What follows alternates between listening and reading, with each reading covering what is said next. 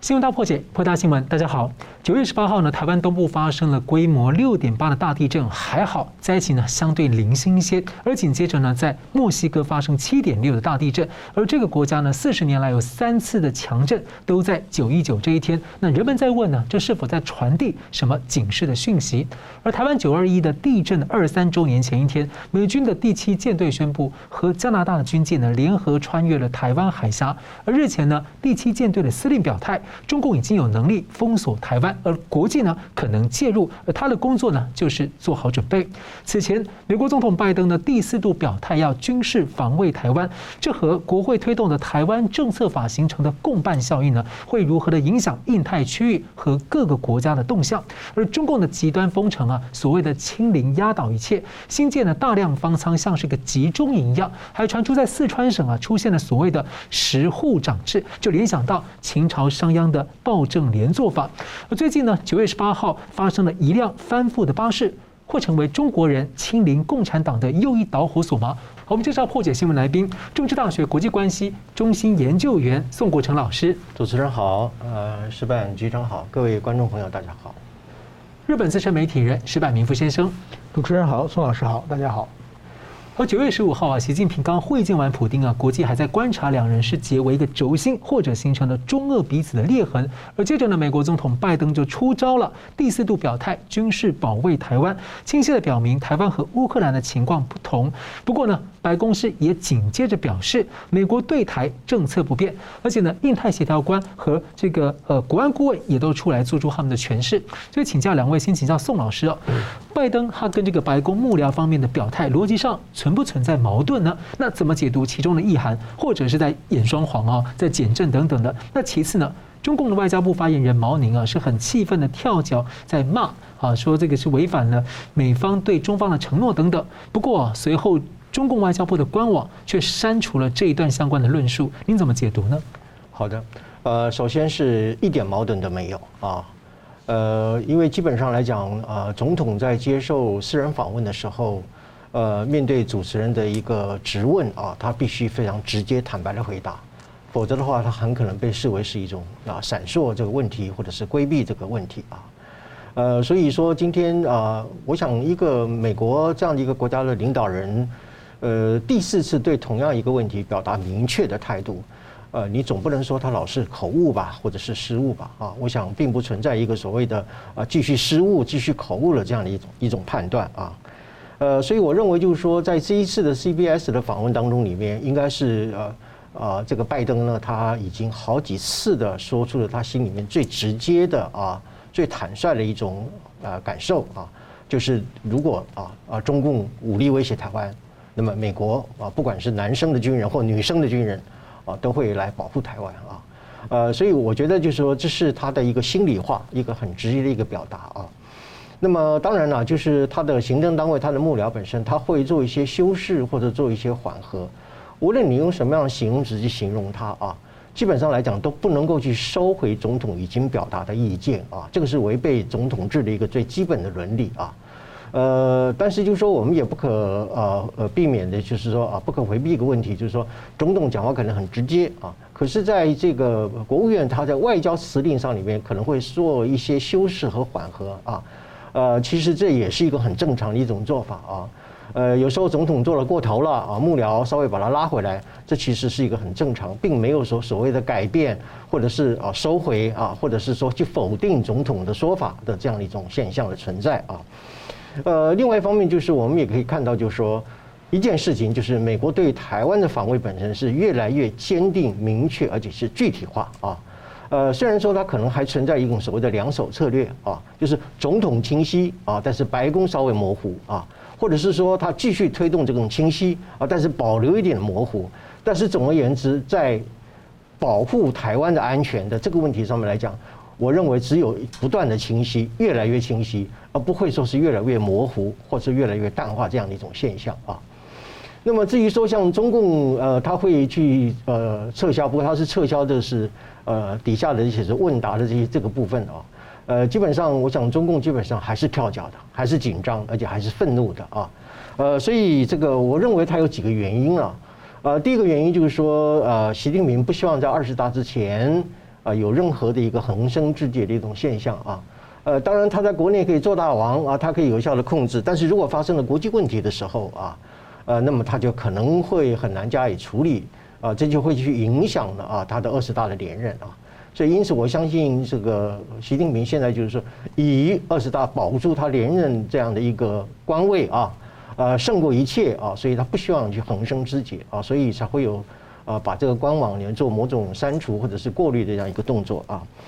另外一个就是，我相信中共也已经感受到了啊，如果你继续这么样的一种强硬啊，这么样的一种顶嘴和呛虾啊，呃，只会招致美国对你更严厉的制裁啊。呃，从过去这段历史我们可以看得很清楚，呃，你譬如说美国一再的啊，我们甚至说是苦苦的规劝中共。不要去支持俄罗斯啊，呃，那么但是中共屡劝不听啊，呃，这个叫做顽石不点头啊，呃，在一劝再劝的情况之下，你依然还去乌兹别克去跟这个普丁会面，呃，俨然好像要做出一个中俄联盟的这样的一种轴心的这种架势，我觉得这个对美国，特别是对拜登政府是很大的刺激的啊，呃，他会非常不舒服，而且是非常的愤怒，只是说他没有把它表达出来啊。呃，所以我认为就是说，今天呃，中共可能也已经了解到，就是说我继续搞这种战狼的外交，我希望他是了解到这一点，就是说只会招致啊美国对他更严厉的一个制裁啊。呃，那么当然他们现在有一点点在做法上有一点调整，比如说呃，王毅去纽约去找了季辛吉啊，找了季辛吉。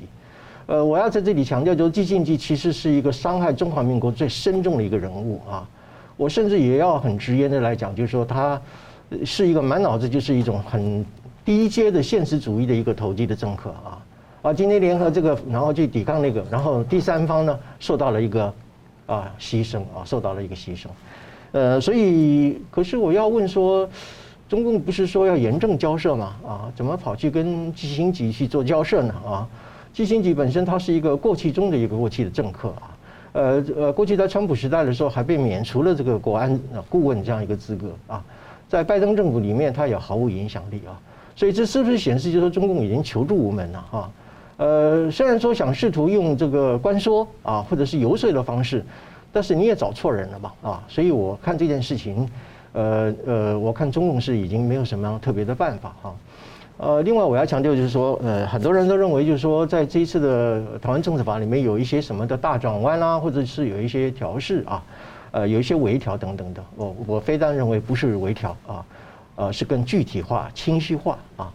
而，是给予部门呃行政部门本身一个更妥善的一个立法的基础和行动的准则啊，所以我不认为它是有什么转弯啊、缩水啊、退却这种现象，呃，相反的，我认为它会随着这个情势加速的往前推进啊。薛老师，我们可以这样理解吗？就是美国的宪政的话，它的行政立法共享这个外交相关的权限啊。这等于说我国会把我要相关的，就是我的意愿跟意志表达的很清晰，然后呢，剩下的一部分我尊重行政权利，你想做到哪里？那一起合并的时候，对外就是完整的政策。是的，呃，我想对于美国的宪法和它的这个宪政体制有所了解的人都了解到，呃，美国是一个三权分立的一个国家啊。呃，但是行政与立法之间不是对抗，它是一种监督与制衡啊。呃，所以说在，譬如说在台湾政策法当中，里面有一些所谓的微调，有些条文的一个修正，这是一个行政与立法部门非常正常的一种沟通协商的一个呃过程。嗯，其实这也是一个民主制度一个所谓的妥协的艺术，或者是一种沟通的艺术，一种很正确的表现啊。呃，国会一方面既不可能说是用一种很生硬的、很强制性的语言啊，去约束这行政部门，把行政部门绑手绑脚的啊，等等的，呃，这就是一种所谓的美国的宪政的伦理的一种分享啊。呃，行政部门本身当然呃，它有责任政治的要求。所以，即便是说在台湾政策法当中里面有一些说是什么改成那个国会建议啊，或者国会意见等等，这是一个非常正常的现象。因为行政部门也不可能完全对于国会的意见、国会的建议完全置之不理，因为它是一个责任的政治啊。所以有些人认为，就是说这是不是意味着就是行政与立法部门步调不一致啊，或者是说有意见的冲突？完全不是，这是一个美国的宪政伦理本身一个非常正常的表现，也是一个民主政治本身一个妥协。沟通的一个艺术的一个表现，一个整对的过程。是的。是，好，我们接着同样问题要请教石板先生啊，特别是刚刚这个拜登很清楚的表态要军事防卫台湾，而这个呃印太协调官坎贝尔说呢，总统发言的意思很清楚啊，政策一贯没有改变，就是要维护台海的和平稳定。而国安顾问苏立文说呢，总统只是回答假设性问题，不代表任何的政策改变。那您怎么解读说拜登跟白宫之间的这个呃他们的表态之间是和谐的、没有矛盾的，还是互相补充的？还有就是中共外交部的反应，您怎么解读？不，基本上我觉得是属于越描越黑了。这这这个 两个讲法呢，第一个呢就是说，呃，只是呃第一个呃是假设性问题嘛。嗯。但是政治人物最擅长的一种逃跑的方式是我不能回答回答假设假设性问题嘛。嗯。假设性问题你要回答的话，就说是你的政策嘛。是。所以说这是这是这是一贯性。你没有定政策的情况之下，你问我假设性问题，我没办法回答嘛。嗯。但是说，如果我定政策的政策，就是说，在各种假设性的情况发生的时候，我怎么办嘛？这是政策嘛。所以他这这个话就是说的很明显。首先呢，我觉得拜登他已经讲了第四次了，是，而且一次比一次更明显。呃，我从第三次的时候在日本，因为他是和安田文雄首相一起开记者会嘛。那个场景我非常熟熟悉，因为我做过十几年国际报道的记者，我也多次出席那种记者会。那种记者会不是随便你举手就能够提问的，因为时间有限嘛。他最后只有可能回答记者只有十分钟时间或者十五分钟时间，那么基本上是双方每个国家派一个代表，嗯，就是当时按日本的方式是干事社，我们轮值嘛，对，我们只要十几家新闻，每个人每个新闻轮值一个月，赶上是谁就由这个公司的人来提问。这这这这方面是政府不管，但是说被选上提问这个人呢，他首先他要把问题交上去。嗯，为为什么？因为我我的首脑，我回答有限啊，我我回答问题首先日方一个，美方一个的话，万一这两个问题重复了怎么办？所以他要一个有一调整，所以说事先把问题调整，而且是他最想回答的问题嘛，不不是说你最想问的问题嘛。那么在这种情况，所以说那一次。拜登在日本回答的是一个美国记者问的嘛，等于是代表所有美国媒体听的。对，他事先问题有提上去了，他那种地方如果再失言的话，就是不符合逻辑干嘛。人家问题事先给你好，你的团队把回答给你都准备好了，你再说错话那不可能嘛。而且如果说错话，这是这个政治上的政治人物的失言，说错话我们也经常见到。真正说错话，第一你要本人出来道歉嘛。才能消除影响嘛？这个对国家的政策有重大影响的，你说错了赶紧本人出来道歉，把那句话取消，这是一个逻辑。拜登呢，然后就是说由他的这个团队说一句：“我们的政策没有改变。”有很多人呢，特别是台湾的一些统派媒体就说：“你看，他拜登自己帮他帮他呃呃呃盯更正了，拜登又讲错话了。”那么这一次又不一样，这一次参加这个 C C B S 这个访问。他是提前的录影的，对，他不是说当场的当场放出去嘛，提前录影。拜登在回答问题，当然这个事先也是把问题交给他，他也事先准备，而且当场录影的话，下面他的白登白宫的团就在旁边坐着嘛，万一他说错话，马上喊停嘛，然后把这种错误的信息不能放出去，一定会让让他事先剪掉嘛，这个让他事后已经放出来，就说明大家都都认认为这话没有错嘛，是拜登的政策，所以说。这两次更证明了拜登完全说的是正确的话。那么我们再讲一下什么叫呢？我们的政策没有改变呢？这个我们管它叫外交上的虚词，就没有任何意义的。那么台湾的历史上，呃，李登辉一九九九年发表《两国论》，《两国论》之后陆委会的声明就是我们的对两岸政策没有改变。这一样就是改变两两国论之前，两国论之后，台湾的政策完全不一样。所以说这种他随便这么回答一下。那么我刚才讲中国呢，这个毛宁他自己的这个批评美国，然后呢，他这个然后放在网站上，然后马上删删下去。这个中国外交部的网站，他是给中国国内人看的，嗯，给国内人看的呢，他有各种各样的需求，就是说有的时候像这种拜登说要协防台湾，这是中国的对美政策和对台湾政策的一个失败嘛。你看，把美国人都招惹来了。本来是台湾是，你说中国内政问题，现在美国都要说协防台湾了嘛。所以这个东西的话呢，他必须要回答，把中国态度表示出来。但是同时呢，又不能让中国人全知道，也不能让中国人去讨论这个问题。所以说，中国这个是这碰到这种中国外交做得不好的时候，只有官媒把美国痛骂一顿，在网上都不许大家评论的，评论那个人都要关掉的。所以说，我觉得这个是中国确实是非常气急败坏的一一个方向。那么，其实我觉得这个拜登的讲话已经讲了四次了，而且这次拜登两个。这个团队人都说，我们是回答假设性问题，我们就是为了台海的和平是第一重要。台海和平重重重要的话，那也就是说，对于美国来说，美国过去的战略模糊，他的意思是既不愿意中国来打台湾，也不愿意台湾独立，因为台湾独立的话，可能引起两岸烽火嘛。美国会被绑架进去嘛？我美国什么也没做的，台湾自己独立，把我们的军队牵扯进去嘛？但是现在。很明显看出，就是说，台湾方面是非常配合国际社会的一个行动。另外一个，中国现在在企图用武力单方面改变现状。中国而且改变现状这个问题是非常非常急迫的。所以说，美国必须很清晰地发出信息，就告诉你，你千万不要发生战略误判。你我们如果真要打台湾，我们都会上。而且拜登他讲话不但是对中国喊话，也是对他的所有同盟国说。大家都准备好了，如果万一出事的话，我们要一起上。另外一个就是说，我觉得对台湾的那些，呃，怎么天天的仇美派、疑美派那些人，也是对他们喊话，说美国不会放弃台湾。嗯，我想追问一个，就是说，我们知道这个中共不久前发表了这个对台白皮书啊，对，被大家解读就是说。不要合统啊，就是武统了。对。但是呢，在这个时候，最近刘结一啊，国台办刘结一突然表示说，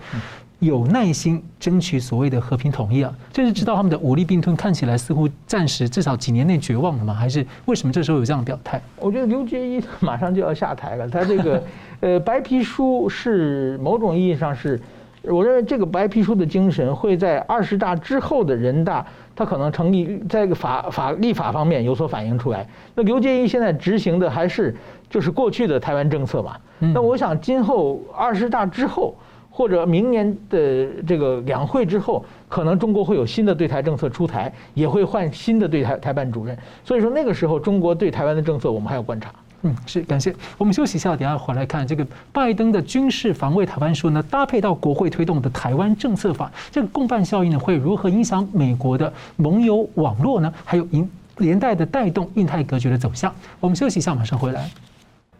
欢迎回到新闻大破解。美国总统拜登呢，在 CBS 的访谈当中呢，还重申了不支持台湾独立的一贯的政策。不过呢，他的说法是，台湾对于自独立要做出他们自己的判断，我们不鼓励他们独立，那是他们的决定。而路透社分析这样的说法是暗示美国政策呢，可能转向支持台湾自决的权利。而拜登的说法似乎从过去美国的强调台湾是一个自治岛屿、民主政体，进一步往自决的方向表态。那么自决当然当然让大家联想到是哦，是台湾走向独立呢，或者说像蓬佩奥跟台湾政府常常说的，中华民国本来就已经是一个主权独立的国家，不需要再宣布独立，本身就已经独立的一种承认的方向。那想请教宋老师啊，先前您分析过台湾政策法的原始提案的一些重点啊，就是对于这个局势的影响。那上个星期。参议院外委会通过的和白宫协调过的一个一百零七页的版本。那虽然这个国会会期看起来可能呃程序上来不及通过，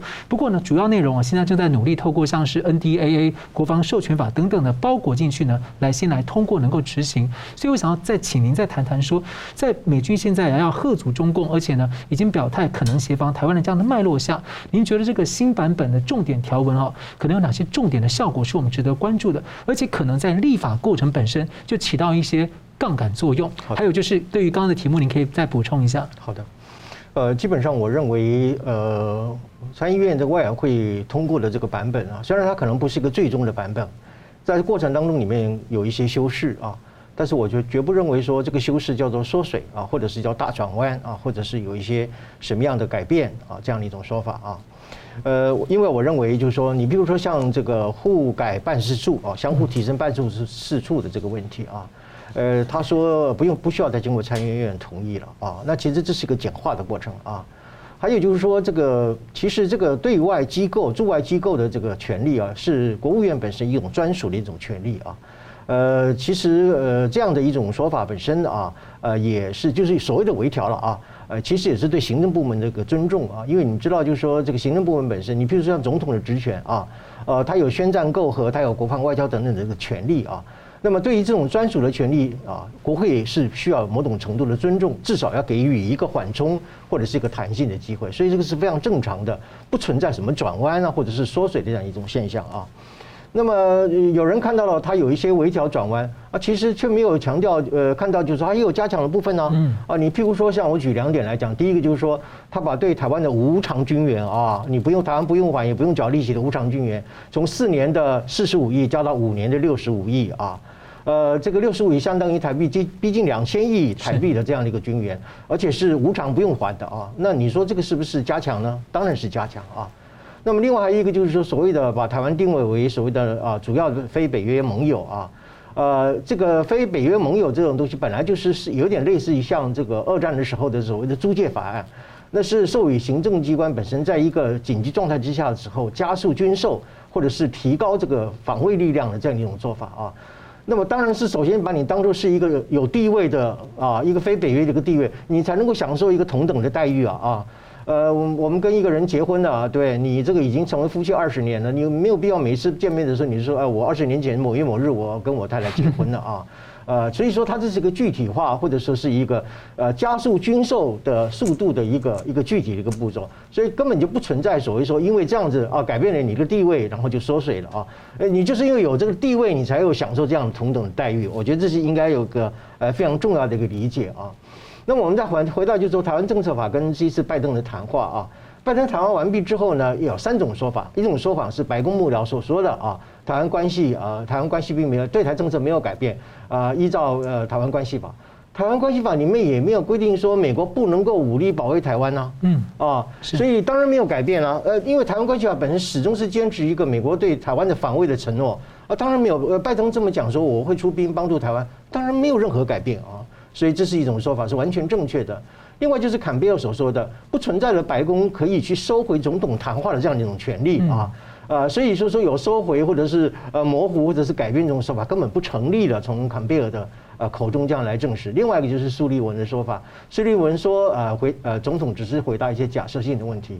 所有的国家领导人一天到晚都在回答假设性的问题 啊，是呃有一个国际关系上里面非常著名的名字叫做预防外交。为什么叫预防外交呢？就是我要去假设各种可能的一种情况，来调整我的国家本身的对外的战略啊，就是是透过一种预防外交的方式去减少一些冲突，避免战争啊。所以所有的国家领导人，包括一个小的外交官，他每天都要回答一些假设性的问题，甚至他对于他自己国家的外交政策，自己都要去做一些假设性的一种推演啊。所以，只是回答假设性的问题本身，并不表示说啊，这样的回答就不重要。而且，即使是假设，如果假设成真呢，那那么拜登的话不就因此而成真了吗？啊，所以这三种说法，我们看起来就是没有任何一点是模糊或者是退却啊啊，美国对台湾的一种防卫的一种责任啊。我们要从这一点来看啊。那么至于说它会产生杠杆作用啊，就是台湾政策法会不会产生杠杆作用？当然会啊。为什么？因为现在我们已经见到很多的这个友台的国家啊。呃，比如说欧洲有些国家啊，甚至包括有日本，也有一些呃呃专家指出是说，呃，日本或者是欧洲这些国家，是不是也应该要仿效美国，制定于这些国家本身对台湾的台湾政策法？嗯啊，那么有先前已经我们有听到了，就是说有些人主张，就是说，比如说欧洲议会啊，是不是也应该制定一个台湾关系法等等的哈？包括我也从日本的方面所听到这样的许的消息。当全世界都看到了拜登是如此的简明扼要的。如此坚定而明晰的表达，他会用军事、会用武力来保卫台湾的时候，全世界都看得很清楚，当然会产生一种跟进啊，或者是一种示范的一种效应啊。呃，所以说，我认为就是说，台湾政策法本身不是转弯，而是要加速。那为什么要加速呢？你看现在有很多的国会议员在担心说，在这个立法呃会期当中你们没有办法完成立法啊，啊，到了明年之后可能要重新走一次。即便是重新走一次，这个台湾政治法也没有因此变质啊。它对于这个立法的精神和对台湾的防卫本身还是依然不变啊，只是说再走一次，时间拖长一点。那么也有一些国会议员认为，就是说，如果说要在本会期里面，那干脆就把它包裹纳入到所谓的呃国防授权法，因为国防授权法是一个年度的法案，必须在这个年度通过啊，这也是一个非常可行的一个办法。你甚至把整个台湾政治法就包裹进去，或者说几个重要的条文本身先包裹进去，也不失是一个很好的一个办法啊。所以为什么呃要包裹进去呃国防授权法？那就是表示美国的国会很着急啊。他希望这个法案赶赶快的通过呀，是啊，否则就不会想去想方设法的，就是说在这个立呃国会的会期当中里面通过这样的一个台湾的一个政策法啊。所以美国国会本身是有史以来空前的跨党派的这种反共的这个意识是有史以来啊最强烈的一个凝聚的一个时刻。过去在美苏冷战的时候，甚至包括美中建交的时候，呃，国会两党都还没有这么样的一种强烈的一个共识的存在。这就是我们所讲的天下为共啊。呃，所以呃，很多的这样子加速台湾政策推动这些建议，证明了美国包括总统，包括他的幕僚等等的啊，呃，都是希望就说是清晰化、具体化，特别是立法呃机关国会给予行政部门一种很明确的可操作性，让行政部门本身能够去好好的执行台湾政策法啊。所以并没有所谓的倒退缩水，或者是所谓的呃大转弯这样的一种错误的理解，甚至是完全是一种加速的前进，而且是要完善这个立法，在充分表现出国会和行政部门遵守宪政伦理的这样的一种情况之下，啊，想方设法的让这样的一个呃有史以来最强的一个挺台的法案能够在最快的时间通过，这就完完全全证明了美国对台湾的防卫确实是要遵守他的承诺的，是。美国助理国防部长啊，这个之前呢曾经表态过呢，台湾呢是美军呢这个印太这个盟友网络当中啊，就盟友伙伴网络当中的一个定锚点。而如今呢，美国国会推出这样台湾政策法，对这样的盟友伙伴的网络啊，有可能带来怎样的一个影响效应？那示弱。如果呢，台湾像明老师很建议的，就台湾应该主动跟各个国家主动提出说，那希望各国呢来推动他们自己版本的台湾关系法，也就是法制化他们各自的一中政策。想请教石板先生，您觉得有可能吗？就是说，他或者是说会可能带来什么样的一种效应呢？呃，怎么说？这个关于这个对台湾外交上，这属于一个怎么说呢？因为中国多少年以来非常霸道嘛，嗯，他要求很多事情，但是其实各个国家跟台湾是没有外交关系的嘛。这世界上除除了台湾那个十几个邦交国以外，基本没有外交关系。那么就是说，政府跟台湾打交道，处于处于一种违法状态。你你你没有外交关系的话，就政府之间是不能沟通的嘛。但是实际上又有很多事情必须要政府之间打交道嘛。你比如说互相承认护照是，等等，这这这是最简单的嘛？就是说现在日本，比如驾照，这都是政府发行，你要成你要交涉嘛？那交涉实际上你如果没一个法的一个法律作为根据的话，你属于违法的。那比如说日本，我跟台湾是怎么说呢？没有外交关系，但是台湾发行的驾照就可以到日本开车，这属于违法的嘛？所以说你要订立，如果成立一个法律。的话，专门把这个条款，就是我们跟台湾虽然没有外交关系，但是我们需要这样打交道，成立一个法律，某种意义上在法理上讲是理所当然的事情。但是说没有任何一个国家现在除了美国以外啊，敢成立一个法律。如果成立法律的话，中国会铺天盖地的给你各种各样的外交压力。所以现在大家在看嘛，看美国这个台湾关政策法如果成功的话，那么我们是不是也成立一个法律？那比如说那个前不久的。郭国文委员他们到日本就推动一个叫呃台湾旅行法嘛，对，就是说我们官员互访，这个的话你给一个法律的根据嘛，因为我们现在是没有外交关系的话，那你官员来台湾访问到底合不合法？所以说你需要这立个法。我觉得这这种事情一旦这个事情成立以后，呃，我想别的国家呃都会跟着美国，美国是带头大哥嘛，是，所以说美国跳上去的话，大家会慢慢跟上去。那刚才我讲另外讲一个这个台湾关系，美国的台湾政策法，我觉得它重点说两点，一个呢是在军事上让台湾更安全，另外一个是让台湾人活得更有尊严在国际社会上，这就是为了这两个完全对台湾来说都是利好嘛。所以说，我觉得台湾有一群人现在还咬牙切齿的说这个是什么战争法案什么的，我就想这完全是帮助台湾的。有这个法律之后跟之前，台湾绝对是更安全的嘛。美国说，我某种意义上，台湾的防卫是美国承担相当大的义务嘛，而且台湾有人打台湾，美国要出插插插手嘛，有人打美国，台湾不用管啊，这是一个非常不平等的条约啊，对，对台湾没有没有这么大的好事情嘛，所以说我觉得这是一个很重要的。另外一个呢，就是说现在拜登也谈到台湾独立的问题嘛。我其实我认为台湾啊不存在独立不独立的问题，台湾存在两个问题，是一个是有没有国际空间的问题，一个是要需要不需要改名字的问题。是，那台湾有很多独派，就是说我们明天就要把名字改成台湾共和国。但是我们稍微想象一下，明天如果台湾公投最后国会通过把台湾的名字中华民国拿掉，改成台湾共和国之后，国际社会不承认你的国家，还不承认你，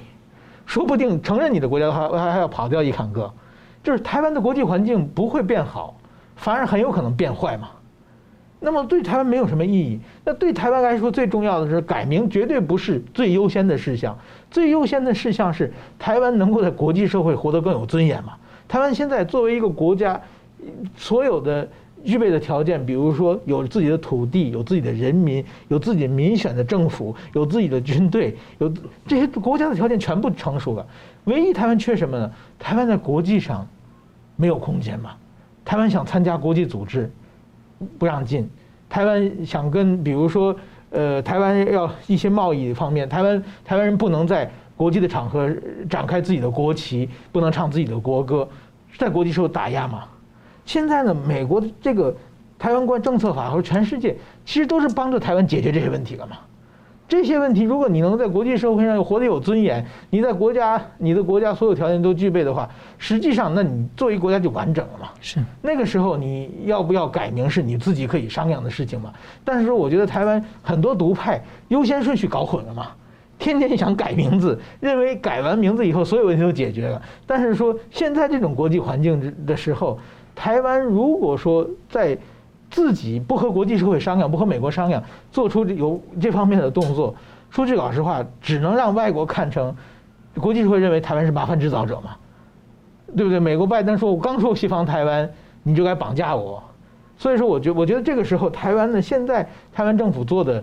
就是低调嘛，嗯，配合国际社会嘛。我觉得现在这个政政府做的这个节奏控制的是很好的。而且这个中华民国这个法理上存在，因为早于中华人民共和国，其实在一中政策上对中共也是蛮大的牵制，都会他们担心说它的合法性问题。问题是，台中华民国合法性，中华民国先有的嘛，嗯，不是说中华民国从中华人民共和国独立出去的问题，是是中华人民共和国从中华民国独独立出去，分裂叛乱出去，对，这是这是真实的嘛，是。不是你允许不允许我独立，是我允许不允许你独立的问题嘛，对不对？但是说如果一旦台湾改个名字的话，是。这个法理的游戏就没有了，优先性没有了。嗯，是。好，我们稍微休息一下，回来看呢，中国好像仍然在这个极端清零封城啊。不过呢，最近二十大前呢，发生了一个贵阳的巴士翻覆事件啊，那死亡人数呢，会超过了中共所宣称的这这段时间呢，因为疫情死亡的人数。当然了，他们的疫情是非常不透明的，那这会带来怎么样的一个舆论效应呢？我们休息一下，马上回来。欢迎回到新闻大破解。世界卫生组织呢和美国政府呢都已经在公开为疫情大流行的结束进行准备了。不过呢，中共还持续的呢在极端封城的清零压倒一切，连王岐山呢到英女王的这个葬礼啊，都还要这个独树一格的戴起口罩哈，像是要表忠诚一样啊。不过呢，我们可以看到最近啊，这个清零政策啊似乎被解读认为是在中共借口加强社会控制的一大借口，在二十大前呢让大量的民怨声音根本。出不来，而且呢，网络还传出了一个文件，部分地区啊，像在四川省一些城市，变本加厉的征招所谓的十户长，那，这个就被认为啊，联想到是不是要走向在秦朝啊商鞅臭名昭著的连坐法？人民呢在外面受到中共各种的铺天盖地的科技监控，而在家里呢却也被十户长给监视。在九月十八号啊，有一场车祸的消息啊，可能会不会是翻转情势的一个导火索？九一八网传消息啊，被封城的贵州省的省会贵阳市有一辆巴士深夜车祸导致二十七人死亡。当局呢先是所谓的辟谣，不过呢在舆论压力下不得不出面承认是转运。被隔离人员的车辆在半夜两点四十分呢侧翻，这消息被推上了微博热搜啊，看的人至少超过一亿人。这死亡二十七个人呢，又超过了中共所声称的两年时间疫情死亡的人数总和。那因为当然，中共对于疫情是相当的不透明啊。而在大陆的网友的评论当中，很受到关注讨论的一句话是：你凭什么认为啊自己不会就身处于这样的大巴士当中？也有人说。如果这辆车的目的啊是纳粹的奥斯维辛集中营呢，那我们是不是也只能够上车，同时要假装自己不知道？而放大了说呢，我们就是不是？这似乎呢，是不是反映整个中国大陆呢，就在一辆大巴士上面被共产党所绑架着，通往一个危险的末路，而大家也只能假装不知道呢？所以要请教两位，我先请教石板先生，怎么看在中共二十大前的敏感时期发生一架贵阳的巴士翻覆事件，让本来这个清零已经很大的民怨，突然找到一个可能的爆发口啊？那有评论认为说，这种清零的荒谬啊，是中共借口这个全面社会管控的提前演练，你怎么看呢？我觉得就是说，等于说，习近平一上台以后呢，他要集中把自己的权力集中，他做的最多的一件事呢，就打压言论自由，先把过去敢说话的一些报纸基本上全部清清干净，然后呢，再把网络上的各种留言、各种只要是对政府稍微不利的，就加强管控。就现在基本上，我在中国认识的朋友，哪怕是就是一般的老百姓，就是对政治不关心的。基本上都会被封过十几次号微信啊，就是他哪天不小心传转个那篇文章带一两个敏感词，他可能就被封号了。在网络上轮回转世很多次了。对，所以说他的他可，但是说一般的人可能就是三天七天或者一个月就给你解封嘛。嗯。但是说就是大家都被封号，已经变成习以为常了。但是当这种所有的言论被管控之后呢，就发现了这个政府就可以为所欲为了，就完全特权化，然后呢。就很多地方都产业化，现在中国整个防疫就是一群特权人怎么赚钱，就是过去上海的封城，我们知道上海的封城以后，他那个居居居民委员会、街道委员会的居委会的委员，他可以指派，就是说你谁家可以出志工，这是大白，对，那我就有特权啊，你们家五个五口人，我指定你们家有一个人出特工的话。你这出志工的话，你穿可以穿着大白，你可以管别人，你可以买菜，你可以把别人别人拿来的菜，你可以优先挑好的，就很多很多特权都有了嘛。但是所以，但是我只派你们家这个当志大白的话，你要拿钱拿好处来嘛，就变成一个产业化。那么现在所有天天去做这个 PCR 也是，包括这种隔离的话，它是都有政府拨款，都途中有各种各样的是经济利益的。所以我承包这一段。这一这一片人的话，我可把让送去越多人隔离的话，我可能能拿到更多的好处嘛。嗯，所以申请更多的预算，实际上我我可能拿到一百万，我只只花个十万九十万就可以装在口袋里，就是万，而且呢，整个的过程之中是没有舆论监督的。对，大家有不满意，网络上发不出声音，只有出现这种非常非常悲惨的事情，大家忍无可忍了，才可以。出出来以后引引成社这个社会话题，但是中国呢，他这个事情的话，他会马上呢，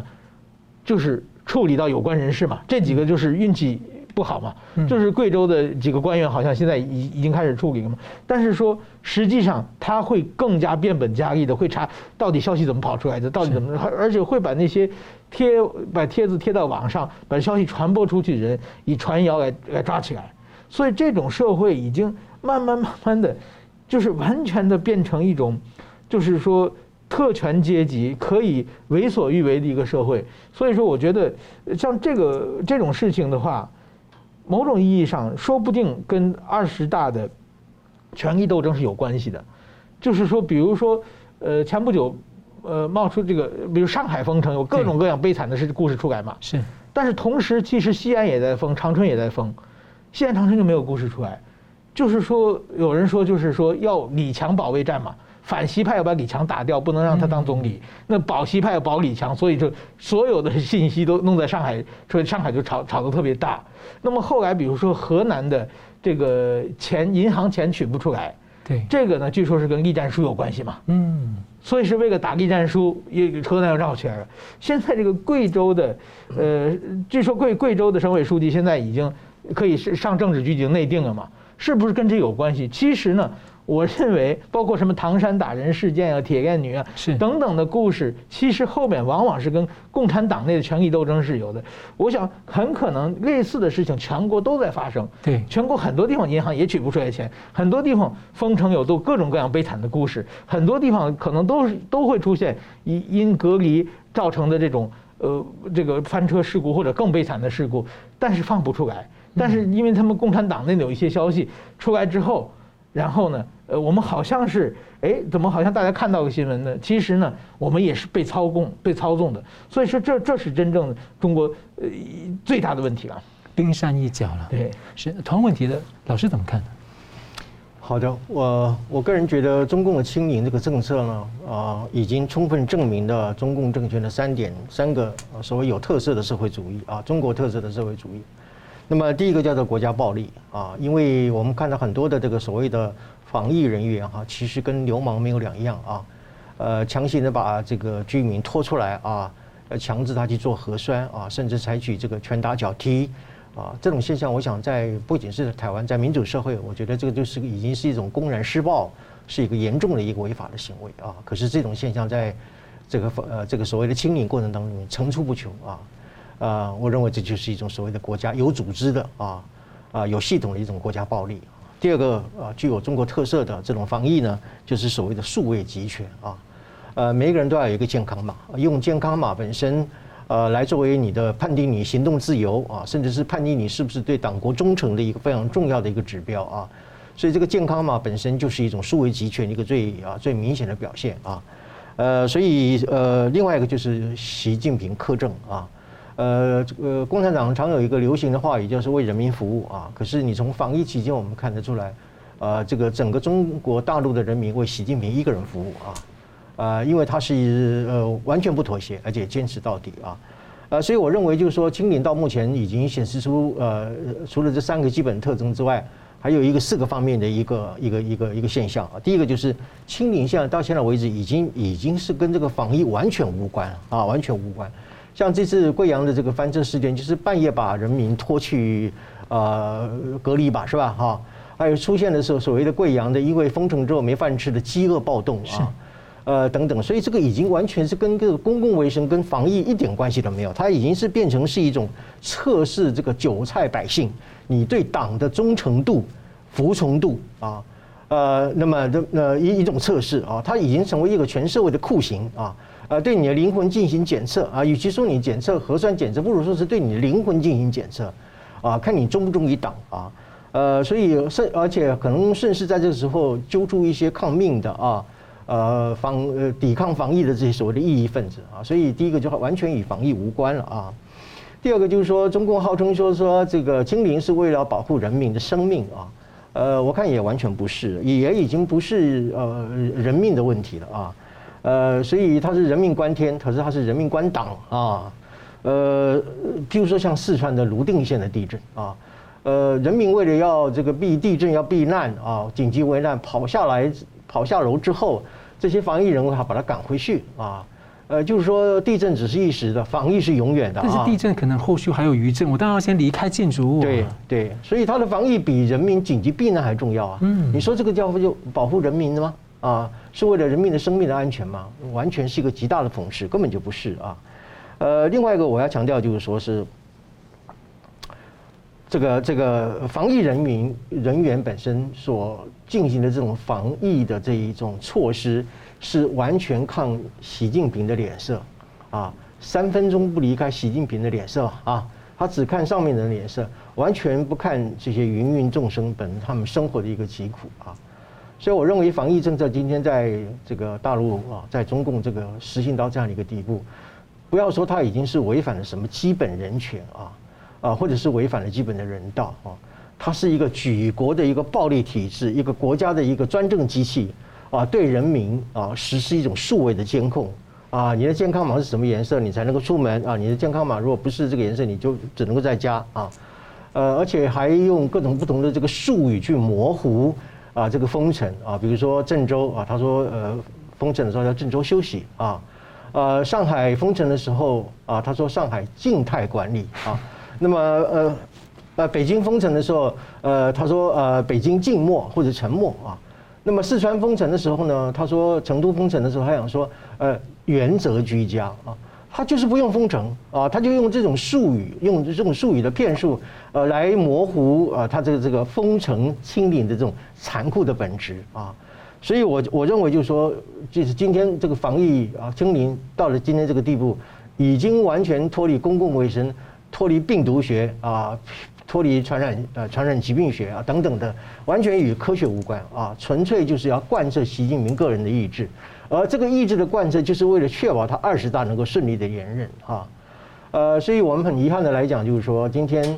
呃这个中国人民啊，就是就是一颗脑袋去决定是十四亿颗的脑袋，一个呢脑袋去封锁了十四亿人的灵魂啊。这是我们在防疫政策当中里面所看到的一种最残酷的一面啊，呃，最重要一点就是说是，呃，好像看起来，呃，中国人民好像还逆来顺受，好像有一点甘之如饴啊。当然，有些人开玩笑就说，呃，中国人民本身呃也只要有饭吃就不会去造反啊啊。当然，这可能不是一个很啊不啊不具诚啊不尽敬意的这样一种说法啊。呃，但是确实我们要反映一件事情，就是说他们习惯于这样的一种专政体制本身。啊，就是因为长期洗脑的一个结果，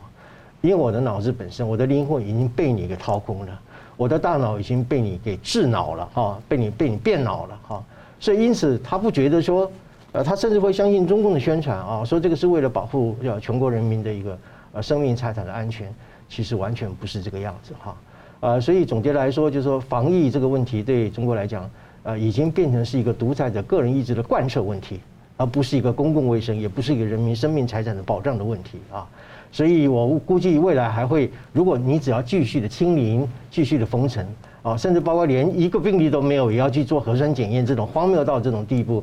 只要你继续维持清零政策，只要你继续封城啊，不要讲说中国的经济会从此被拖垮啊，呃，我想中国人民本身已经到了一个濒临到已经不能忍受的一个底线啊，但是我依然可以看到，就是说。呃，除非是二十大以后有些什么样的一种明显的一种转变，我想这个清零也好，封城也好，仍然会继续是习近平一个既定的一个政策啊。只要这个政策不予改变，我想。啊，中国人民本身就没有一天出头的一一刻啊，让人家联想到说，这些这个社会信用评分制度啊，以这个对共产党的反应去判断这个人的，然后能够给予他什么样，能不能搭高铁，能不能搭飞机等等的。那未来这种健康码一下子这个机制运转，一下子运转成这个社会信用评分，嗯，哇，那就很可怕了。这个社会更可怕。对，对，我觉得中共社会基本上就是一个所谓的全景监视的社会，全景监视啊，全景监视的社会这样。呃，你譬如说在新疆啊，用这个人脸辨识的这个系统啊，呃，甚至还有收集这个维吾尔族人本身的 DNA 的资料。其实很在很多地方也都发生那个收集那个男子的，对，收集这个 DNA 的一个生化的数据的这个资料啊，乃至于你今天在任何一个城市当中，你可以看到那个街道上，你每个这个这个街道上布满的那种监视器啊，监视器等等的，就说中共今天。就是已经成为一个所谓的全景监控的一个社会，跟所谓的那个呃老大哥社会啊，那个呃一个一个一个一一个老大哥每天盯着你这样一个社会是完全是一模一样的啊。所以这里头我们谈不到什么样的人道或者是人权的一个保障，呃，我还是讲它完全就是贯彻一个独裁者本身的个人的意志啊。那么苦的是中国人民啊，苦的是中国人民，是。好了，节目最后我们请两位跟一分钟啊总结今天的讨论。先请宋老师。好的，呃，我我觉得今天拜登在 CBS 这样一个讲话，呃，不可能是所谓的第四次的口误啊，没有一个国家领导人说连续口误这么多次啊，呃，另外也不存在的说他的幕僚本身有去呃改变或者说是撤销他的说啊他的谈话的一个说法，也就是说拜登已经第四次非常明确的表达，美国是确实啊拥有。啊，或者叫履行对台湾的安全的一个保障的一个责任啊。